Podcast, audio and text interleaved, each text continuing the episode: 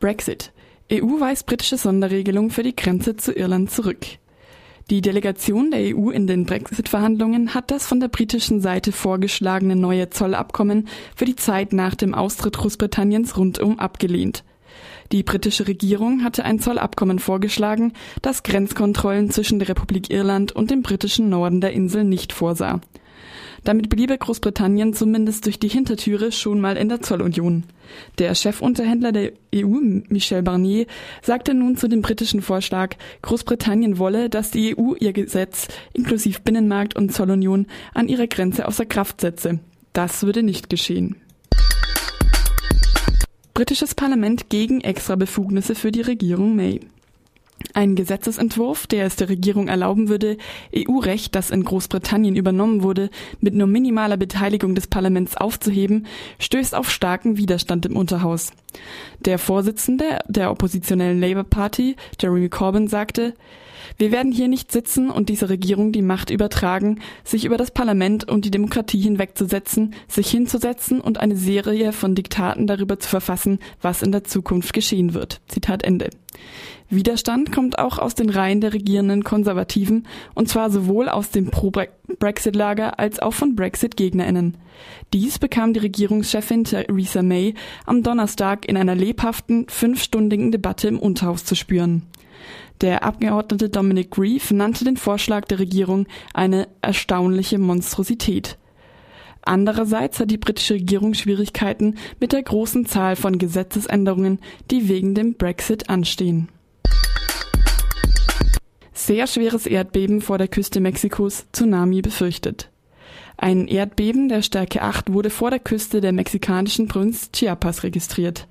Selbst in der 1000 Kilometer entfernten Hauptstadt Mexico City wanken Häuser. An der Küste befürchtet man nun Tsunami-Flutwellen. Die Erdbebenskala misst die Energie der stärksten Druckwelle im Boden. Sie ist logarithmisch geordnet. Das heißt, ein Erdbeben der Stärke 7 hat zehnmal mehr Energie als ein Erdbeben der Stärke 6 und ein Erdbeben der Stärke 8 hat hundertmal mehr Energie. Die tatsächlichen Zerstörungen hängen aber nicht nur von der Energie, sondern auch von einer Reihe weiterer Faktoren ab. Hurricane Irma zieht weiter Richtung Florida, weitere Stürme folgen. Nachdem er auf Haiti schwere Verwüstungen angerichtet hat, zieht der Hurricane Irma nun an Kuba entlang weiter Richtung Florida. Es handelt sich um einen der stärksten Wirbelstürme, die je in der Karibik gemessen wurden. Ihm scheinen nun zwei weitere Wirbelstürme der höchsten Kategorie zu folgen.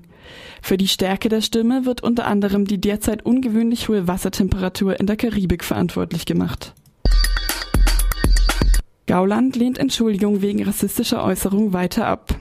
Der Spitzenkandidat der AfD, Alexander Gauland, hat es erneut abgelehnt, sich für seine rassistische Äußerung bei der Integrationsbeauftragten der Bundesregierung, Aydan Özurs, zu entschuldigen. Wegen einer Meinungsverschiedenheit über die deutsche Kultur hatte Gauland gesagt, man solle Özurs in Anatolien in Anführungszeichen entsorgen. Trotz heftiger Kritik lehnte Gauland die Entschuldigung im ARD Morgenmagazin ab. Offenbar distanzieren sich viele gern von rassistischen Äußerungen, finden sie aber dann doch so knackig, dass man damit gut ins ARD Morgenmagazin kommt. Ein Beitrag der ARD zur Rassismusförderung. Donald Trump ließ sich von Saudis reich beschenken.